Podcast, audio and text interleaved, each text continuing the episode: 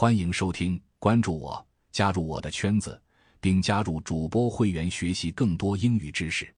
今天我们将学习用英语表达自己最想去的地方。 Let's get started. Number 1. My dream destination is definitely Paris. I can't wait to stroll along the Seine River and visit the Eiffel Tower. 我最想去的地方是巴黎，我迫不及待地想沿着塞纳河漫步， 参观埃菲尔铁塔。 Please read after me twice. My dream destination is definitely Paris. I can't wait to stroll along the Seine River and visit the Eiffel Tower. My dream destination is definitely Paris. I can't wait to stroll along the Seine River and visit the Eiffel Tower. Number 2. I've always wanted to go to Japan. The culture and food are so fascinating to me. 我一直想去日本， 这里的文化和美食对我来说都很迷人。 Please read after me twice. I've always wanted to go to Japan. The culture and food are so fascinating to me. I've always wanted to go to Japan. The culture and food are so fascinating to me. Number 3. I would love to visit New York City one day. It seems like there's always something exciting happening there. 我很想有一天去纽约市， 那里似乎总是有令人兴奋的事情发生。 Please read after me twice. I would love to visit New York City one day. It seems like there's always something exciting happening there. I would love to visit New York City one day. It seems like there's always something exciting happening there. Number 4. Australia is at the top of my travel bucket list. I want to explore the Great Barrier Reef and see all the unique wildlife. 澳大利亚是我旅游愿望清单的首选。我想探索大堡礁，看到所有独特的野生动物。 Please read after me twice. Australia is at the top of my travel bucket list. I want to explore the Great Barrier Reef and see all the unique wildlife. Australia is at the top of my travel bucket list. I want to explore the Great Barrier Reef and see all the unique wildlife. Number 5. I dream of visiting the beaches of Hawaii and experiencing the laid back island lifestyle.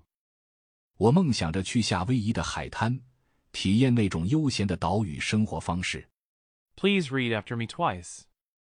I dream of visiting the beaches of Hawaii and experiencing the laid back island lifestyle.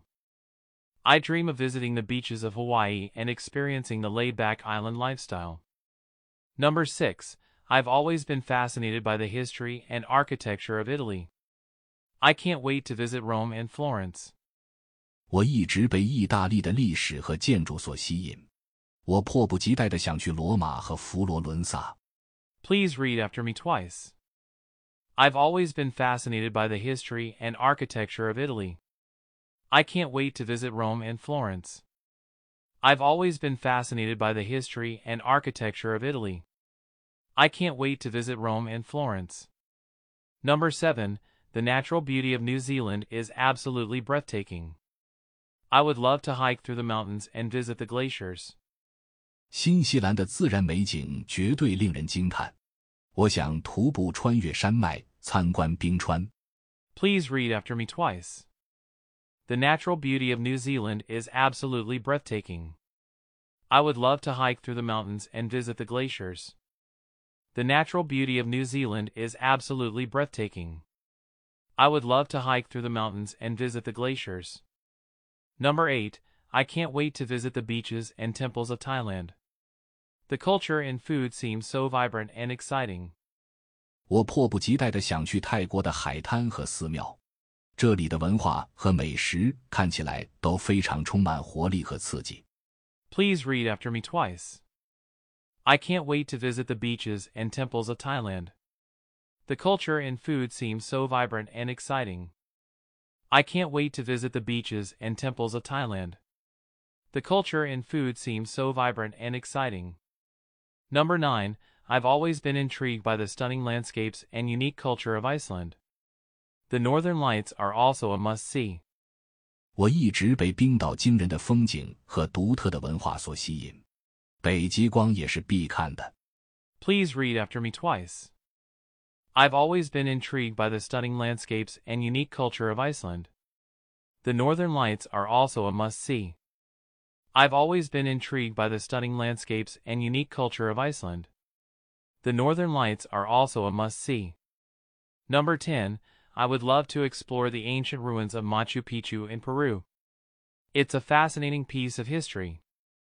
我想探索秘鲁马丘比丘的古代遗迹，这是一段迷人的历史。 Please read after me twice. I would love to explore the ancient ruins of Machu Picchu in Peru. It's a fascinating piece of history. I would love to explore the ancient ruins of Machu Picchu in Peru. It's a fascinating piece of history. Thank you for listening.